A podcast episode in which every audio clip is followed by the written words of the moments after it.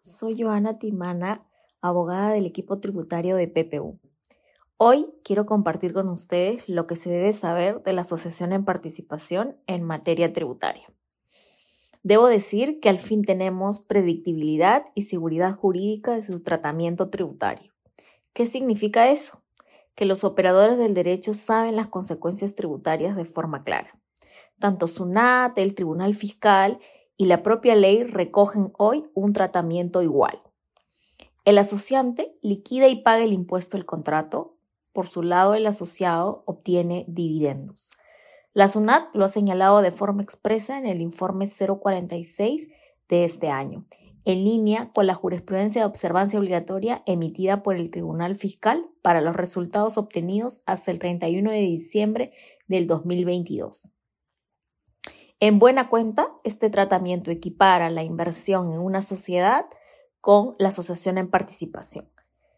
Si la inversión del asociado es en dinero y es una persona jurídica constituida en el país, este tratamiento puede seguir funcionando desde la perspectiva fiscal. Sin embargo, si el asociado no paga impuestos por gozar de beneficios tributarios o por ser residente en país con convenio, o si el aporte no es dinerario, sí genera sobrecostos que ahora las partes pueden tener en cuenta al momento de suscribir el contrato. Pues bueno, ¿y qué pasa desde el 2023?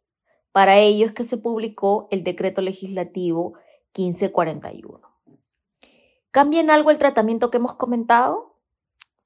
Como dice el informe de la SUNAT, ¿es una norma innovativa o se trata de una precisión?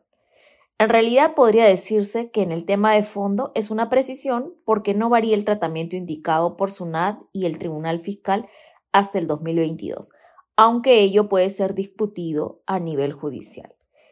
Sin embargo, a nivel legislativo, desde el 2023 queda claro, en adición a lo señalado, que la contribución de bienes del asociado es una venta grabada.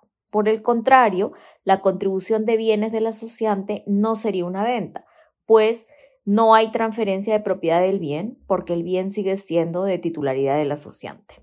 Espero que estas reflexiones sean de utilidad. Muchas gracias.